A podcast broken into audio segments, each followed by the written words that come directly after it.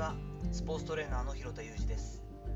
アスリートスポーツ現場でトレーニング指導をしたりスポーツ施設や現場のディレクションをしたりトレーニングやトレーナーの働き方について情報発信をしたりしています。最初に告知をします。スポーツトレーナー生き残り戦略に必要な思考17選という Kindle 本をリリースしています。Kindle アンリミテッド会員の方は無料でダウンロードできますし、えー、コインだとワンコインかな？500円してるか設定を、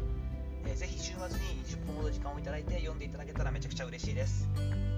本日はフリーランスが定期的にしがちな過ちというお話をしていきます、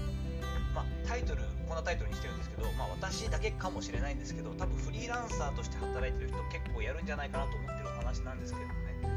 たまにですよ、まあ、3年5年っていう単位で言うともう忘れてしまってですね前に受けたタイプの業務であまり自分にそぐわないとか結構嫌というかあんま合わないなと思ってる仕事を忘れてしまってまた引き受けてしまうということがあると思うんですね。これ私は先日しましてですね結構自分の部に合わないというかですね性に合わない仕事を引き受けたんですよね。まあ、ディレクトするというかですね仕切ってこういうことやってったらいいんじゃないのそこからこういうこと分かるよって言ったコンサル的な話になってくると得意なんですけれどもそこの実務として自分が中に入って回して、まあ、どういうふうにやったら効率よく、えー、しっかりと全員行き渡るようになりながらデータをちゃんとこう打ち込みとかも含めて割り振っていくみたいなこと苦手なんですよね。で、まあ、大量な選手のフィジカルテストとかそういう、まあ、なんだろういわゆるチェックテストみたいなものだったんですけど珍しく前日から結構憂鬱になりましてこんなに準備あったんだっけっていうのと自分がメインで仕切らなきゃいけないってなった時に何人か言ってくれるんですけれどもあ指示出さなきゃとかマニュアル作んなきゃとかってなると結構時間かかるし大変だなわあ大丈夫かなって思って結構ね行くの憂鬱だったんですよねその上で、まあ、やってみたところですね。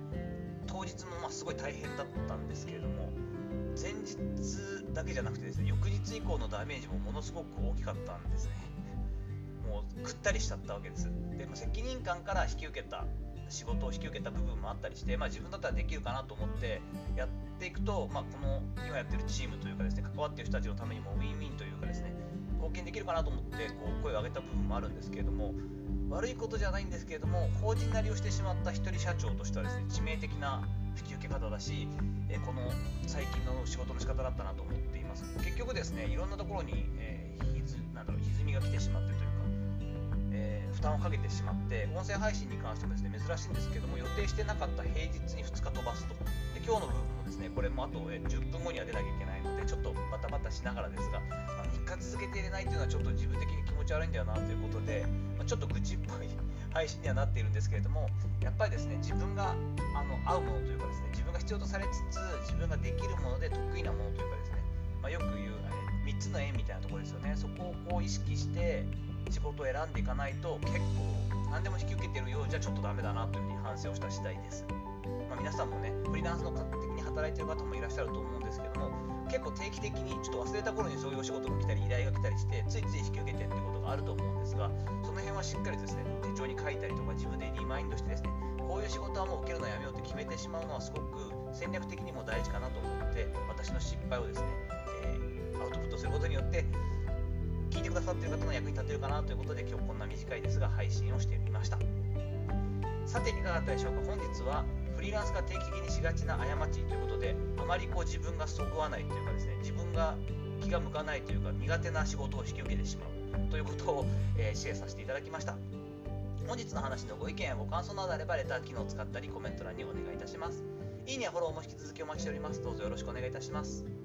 本日も最後までお聴きいただきありがとうございました。来週はですねもう少し定期的に入れられたらと思いますので明日土曜日よく余裕があれば日曜日も、えー、音声配信したいと思います。それではまたお会いしましょう。広田裕二でした。